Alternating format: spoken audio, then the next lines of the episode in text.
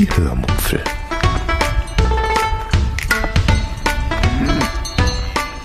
Aus dem Tagebuch einer Allgäuerin.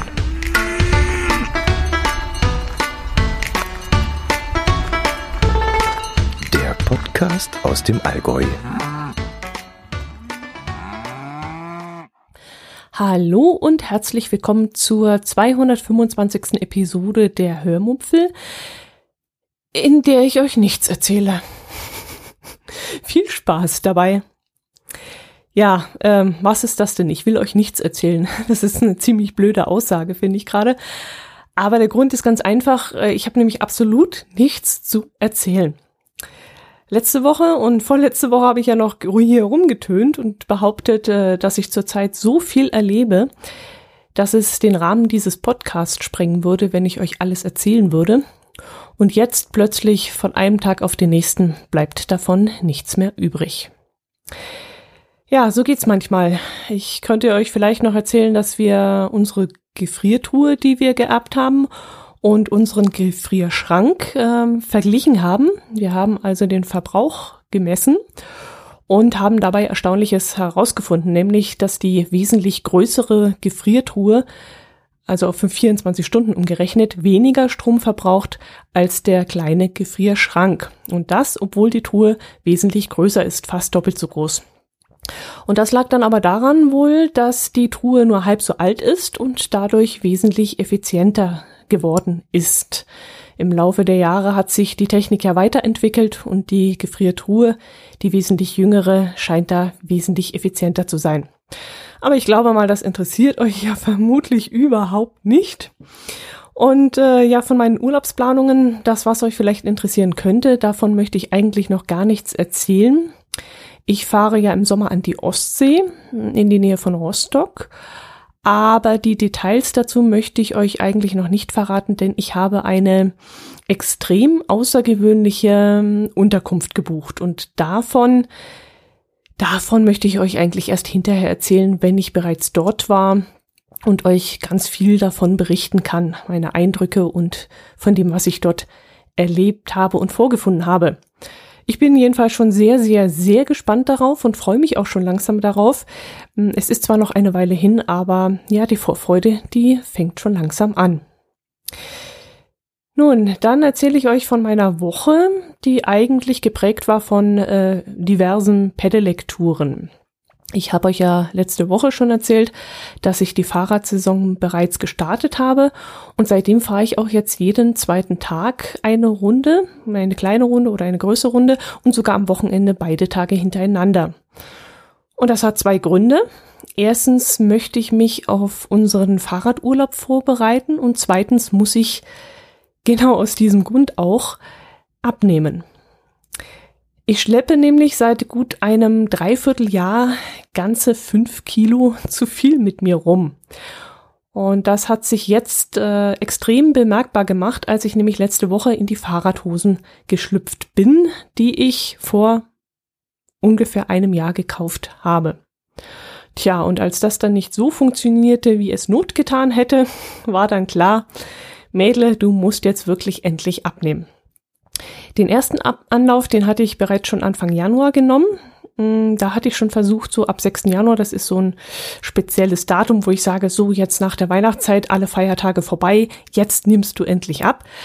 Aber das war nicht sonderlich erfolgreich. Und jetzt wird's wirklich langsam brisant. Ich muss also innerhalb von, oh, wie viele Wochen sind das jetzt noch? Acht Wochen? Also bis Juni muss ich noch äh, fünf Kilo abnehmen. Das funktioniert bei mir am besten, indem ich Kohlehydrate weglasse. Hm, Da ich mittags allerdings in der Kantine esse, ist das nicht immer ganz einfach, weil es die Gerichte leider nicht zulassen, dass man Reis, Kartoffeln und Nudeln und so ein Zeug einfach weglässt. Aber ich kann zu Hause auf jeden Fall darauf achten, was ich da esse. Dieses Mal habe ich es äh, sogar ohne Entzug geschafft. Mm, Damals, mm, als ich das letzte Mal mm, sechs, in sechs Wochen zehn Kilo abgenommen hatte, das ist jetzt auch schon wieder drei, vier Jahre her, da war es nicht so ganz einfach. Da hatte ich wirklich die ersten fünf Tage einen dermaßen schlimmen Entzug, dass ich wirklich am liebsten die Wände hochgegangen wäre. Also das war richtig grausig. Da habe ich äh, mit den Fingernägeln an der Wand lang gekratzt vor lauter, ja, Hieper auf Zucker und äh, Süßigkeiten und alles Mögliche. Aber diesmal hat's ganz gut geklappt. Ähm, mittags esse ich trotzdem noch immer in der Kantine, ganz normal, auch äh, mit Kartoffeln, wenn es sein muss und so. Und nach dem Mittagessen, das ich immer relativ früh einnehme, weil da die Kantine noch relativ leer ist, also so um 12 Uhr rum, denke ich mal, mh, mm, da lasse ich dann sämtliche Kohlehydrate weg. Und als Unterstützung dazu fahre ich jetzt auch, wie gesagt, viel Fahrrad, wobei es mir da nicht unbedingt vorrangig ums Abnehmen geht, sondern auch darum, mich körperlich auf den Fahrradurlaub einzugewöhnen. Denn sowohl die Muskeln als auch der werte Popo müssen sich langsam an die ungewohnte Bewegung beziehungsweise auch den Sattel gewöhnen. Mein Kollege, der sich damit auskennte, äh, kennt, äh, meinte dann auch, ähm, dass man so ungefähr vier Wochen vor dem Urlaub mm, ja mindestens viermal die Woche auf einen Sattel gesessen haben sollte, um den Allerwertesten eben daran zu gewöhnen. Immer nur ein paar Kilometer, das würde schon ausreichen, meinte er. Man soll da nichts übertreiben. So 10, 20 Kilometer würden da schon ausreichen, um den Popo daran zu gewöhnen. Ja, und äh, vor allem an der wichtigsten Stelle dann im wahrsten Sinne des Wortes auch ein wenig abzuhärten. Also ich weiß zwar nicht, ob sich da irgendwie eine Hornhaut bildet oder so. Ich will jetzt auch kein Kopfkino in euren Köpfen wecken, aber es soll wohl wirklich sehr wichtig sein, dass man dann jeden Tag oder jeden zweiten Tag mindestens viermal die Woche aufs Fahrrad sitzt. Ich überlege zwar, mir trotzdem zusätzlich noch so ein Gelkissen zu besorgen, so als Notfallmittel sozusagen, falls es wirklich ganz, ganz schlimm werden sollte. Ich habe nämlich gelesen bzw. gehört, dass es am dritten Tag äh, unerträglich werden soll. Wenn man also drei Tage hintereinander auf dem Sattel gesessen hat, dann würde es richtig wehtun. Und deshalb will ich, wie gesagt, ein wenig trainieren, um einfach auf Nummer sicher zu gehen. Ja, abnehmen. In der ersten Woche habe ich jetzt schon eineinhalb bis zwei Kilo abgenommen. Das schwankt immer ein bisschen, je nachdem, ob ich morgens oder abends auf der Waage stehe. Mm, und damit bin ich eigentlich schon recht zufrieden. Muskeln mussten ja eben auch noch aufgebaut werden. Äh, ich habe über den Winter so gar nichts gemacht. Ich war richtig faul. Und äh, jetzt sehe ich aber auch schon ähm, Ergebnisse. Mm, da haben sich zum Beispiel an den Beinen und äh, über den Knien auch schon richtige mh, mm, Muskeln gebildet. Du siehst da so richtig äh, so Knubbel, so harte. also es tut sich auf jeden Fall was. Mm, Ansonsten, was habe ich die letzte Woche gemacht? Ähm, außer Fahrrad gefahren. Ja, wir haben ein wenig im Garten gewerkelt. Wir haben den Rasen vertikutiert und gedüngt. Und kommendes Wochenende werde ich wohl meine Tomatensetzlinge in größere Tröge umsetzen müssen. Sie sind schon so hoch gewachsen, dass sie jetzt dringend mehr Platz brauchen, um ihre Wurzeln ähm, ja, ausbreiten zu können. Ins Außenbeet habe ich dann schon mal Kartoffeln und Knoblauch gepflanzt und hoffe, dass da jetzt kein äh, Frost mehr kommt, aber ich glaube, in die Erde rein wird da nichts mehr kommen. Und die Tomaten, die kommen dann in große Töpfe. Äh, so ist jedenfalls dieses Jahr der Plan. Blumen werden wir dieses Jahr nicht pflanzen, weil wir unsere Fenster rausreißen werden und äh, neu machen werden. Und auch auf der Terrasse, wo normalerweise Blumenbehälter an der Wand hängen und auch am Haus entlang, kommt mir dieses Jahr nichts hin, damit die Fensterbauer da übers Beet trampeln können, wie sie wollen und eben dann nicht Rücksicht nehmen müssen. Dafür wird, wie gesagt, äh, ein wenig in Gemüsenpflanzen investiert. Also da werde ich einige Töpfe aufstellen und die kann man dann verrücken, wie ich, wie man will. Und die, wenn die im Weg stehen, stellt man sie einfach woanders hin. Mm, dann habe ich hier noch den Vermerk Mediathek stehen. Ja gut, das ist schnell erzählt.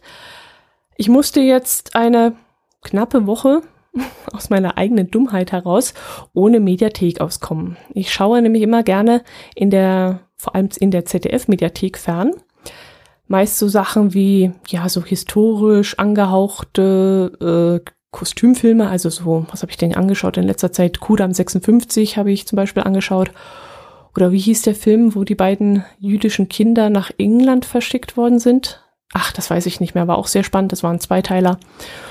Und gerne schaue ich auch die letzte Spur Berlin im ZDF oder diese neue Serie mit Maximilian Grill, weil ich den so gerne schaue. Äh, aber die läuft, glaube ich, im ARD, die heißt, wie heißt denn der? An Antonio und Julia oder so? Tonio und Julia? Ach, ich weiß es nicht mehr. Das gucke ich auch gerne. Na, ist ja auch egal. Jedenfalls äh, schaue ich das immer gerne in der Mediathek zeitsouverän an. Und die ist, wie gesagt, letzte Woche bei uns ausgefallen. Und es dauerte dann eine Weile, bis ich dann die Muße hatte, mich mal auf Fehlersuche zu begeben. Erst einmal das Internet habe ich dann durchforstet, ob der Fehler vielleicht schon bekannt ist. Hm, da habe ich dann nichts Hilfreiches gefunden. Dann habe ich den äh, zweiten Fernseher, den wir hier stehen haben, äh, mal angeschaltet, um zu gucken, ob es äh, das Problem dort auch gibt. Dann äh, habe ich feststellen müssen, dass äh, das Problem nicht nur auf dem ZDF ist, sondern eben bei allen Sendern. Und dann habe ich, kam ich mal auf den Trichter, vielleicht mal zu suchen, mh, hm, ob ich irgendwo einen Hinweis finde, ob überhaupt eine Internetverbindung steht. Und die war eben nicht vorhanden. Also habe ich dann versucht, wieder die Verbindung irgendwie herzustellen. Und dann endlich kam ich auf das Patentrezept was nahezu immer hilft und was auch unsere Admins in der Firma immer wieder predigen, nämlich Reboot tut gut. Schalt mal alles aus, nimm alles vom Netz und dann, wenn du alles wieder angeschlossen hast, dann sollte es gehen. Tja, und so war es dann natürlich auch. Also da habe ich mir echt mit der Hand an die Stirn geklopft, gebatscht, weil ich war, ja gut, meine eigene Dämlichkeit. Ich habe also den Router neu gestartet hab dann alle Verbindungen auch nochmal schön gekappt von sämtlichen Geräten und alles wieder angesteckt und siehe da, das war dann der äh, richtige Griff. Und da möchte ich mich dann am liebsten immer schämend in die Ecke stellen, dass ich nicht gleich drauf gekommen bin und dann erstmal eine Stunde rumgewurschtelt habe. Aber so ist es. Fehler immer erstmal eingrenzen und irgendwann klappt das schon wieder. In der Zeit, wo ich keine Mediathek hatte, war dann mal wieder Zeit, ein Buch zu lesen, beziehungsweise zwei Bücher sogar. Wir lesen ja in der Lese-Challenge gerade den Küstenkrimi Ostfriesenfluch von Klaus-Peter Wolf. Was mich jetzt eher semi-professionell begeistert. Die Story, die holt mich einfach noch nicht ab. Wir sind also jetzt im, in der zweiten Etappe und äh, ja, ich bin da noch nicht angekommen. Also ich kann damit jetzt noch nichts anfangen. Äh, hinzu kommt noch, dass da so einige Dinge passieren, die eher absurd sind und wo ich dann da sitze und wirklich, wirklich mal ab und zu die Hand an die Stirn klatsche und mir dann denke, was für ein Schmarrn. Da hat zum Beispiel ein Polizist während einer Schießerei, also der hat einen ähm, ein, ein Opfer hat er beschützen sollen und saß da vor der Tür. Und dann hat jemand äh, irgendwoher mit einer Schießerei angefangen und der Polizist hat auf einen Busch geschossen, weil dahinter äh, Rauch aufgestiegen ist und er nun vermutet hat, dass dahinter jemand sitzt, der auf ihn schießt. Und er hat eben auf diesen Busch geschossen, ohne überhaupt zu sehen, ob und vor allem wer dahinter sitzt. Und dann stellt sich eben heraus, dass äh, ja der alte Nachbar dahinter auf seiner Terrasse gesessen hat und jetzt äh, haltet euch fest, eine Pfeife geraucht hat. Und jetzt ist er halt dummerweise von den Polizisten erschossen worden. Also nein, da, damit hat der Autor echt den Vogel abgeschossen, im wahrsten Sinne des Wortes. Also so ein Schmarren. Das käme ja im Leben nie nicht vor. Also das, das also nee, das war mir so dermaßen an der Haare herbeigezogen. Das war äh, eigentlich ein Grund, sofort das Buch zuzuklappen. Ja, und sowas ist Spiegelbestseller. Also, wenn das nicht besser wird, ich weiß nicht, aber das ist eben auch die Lese-Challenge, da muss man durch. Und äh, vielleicht ändert sich ja dann auf die nächsten 100 Seiten und wir können uns gegenseitig pushen. Ja, dafür habe ich aber sehr viel Spaß an dem anderen Buch, das ich gerade lese, nämlich den Thriller Todesengel von Andreas Eschbach. Es geht darin um einen Unbekannten, der immer dann auftaucht, wenn irgendwo Unschuldige in Gefahr kommen. Da mischt sich zum Beispiel ein Rentner ein, als ein paar Jugendliche in einer U-Bahn-Station einen Mann zu Tode prügeln wollen. Die Jugendlichen werden dann durch diesen Rentner abgelenkt und wenden sich dann ihm zu und schlagen stattdessen auf den Rentner ein. Doch bevor dieser auch lebensgefährlich verletzt werden kann, erscheint dann plötzlich eine helle, hell erleuchtete Gestalt äh, mit zwei Pistolen in der Hand und erschießt die Jugendlichen kurzerhand. Ja, jetzt müsste ich mal eine kurze Pause machen, damit ihr die Möglichkeit habt, diese Geschichte sacken zu lassen. Ja, wie klingt das für euch? Also ein Mann wird verprügelt, ein Passant greift ein und wird dadurch selbst zum Opfer und plötzlich taucht wie aus dem Nichts eine Art Racheengel auf und schießt die Angreifer nieder. Da überlegt ihr doch sicherlich auch sofort, wie ihr das finden sollt, denke ich mal, oder? Und genau das frage ich mich während des Lesens ständig. Es geht also in dem Thriller viel um Moral, ähm, um unser Rechtssystem, um unsere verrohte Gesellschaft, um Hinsehen und Wegsehen, auch ein wenig um Presse- und Öffentlichkeitsarbeit und das Ganze ist wirklich sehr, sehr spannend aufbereitet.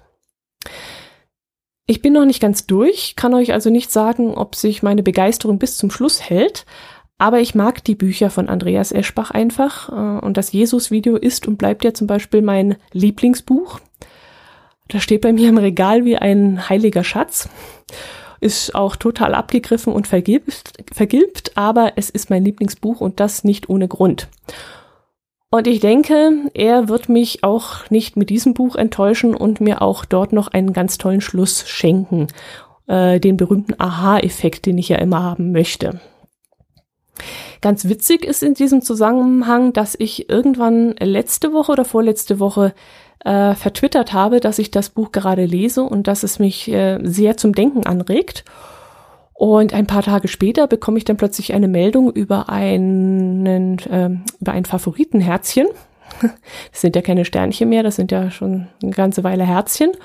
Und als ich dann nachgesehen habe, wem mein Tweet da gefallen hat, sehe ich, dass Andreas Eschbach himself den Tweet geliked hat. Na, das ist ja mal eine Auszeichnung, würde ich sagen, oder?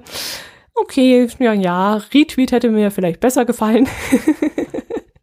Aber ich will ja nicht jammern, also das war schon, ja, da habe ich mich schon sehr drüber gefreut und bin ein bisschen rot geworden. Gut, das soll's diese Woche gewesen sein. Tut mir wirklich leid, dass ich äh, nicht mehr zu berichten habe.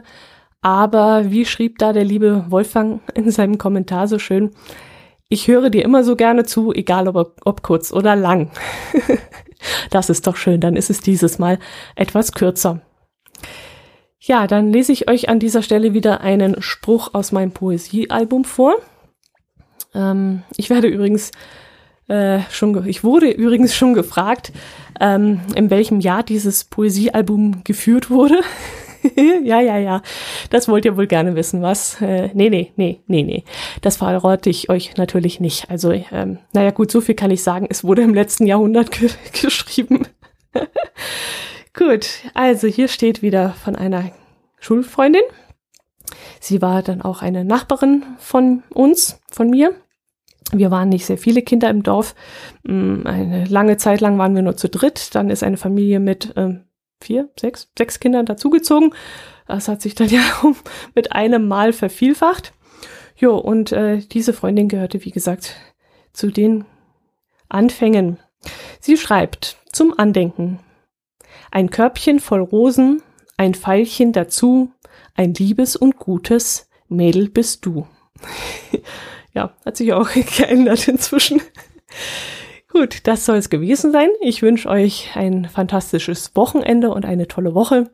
Und ich würde mich freuen, wenn ihr auch nächstes nächstes Mal wieder reinschaltet und diesen Podcast downloadet, wie man so schön sagt, und ihn vielleicht weiterempfehlen würdet. Ich würde mich über noch mehr Zuhörer natürlich freuen. Macht es gut, bis zum nächsten Mal. Servus!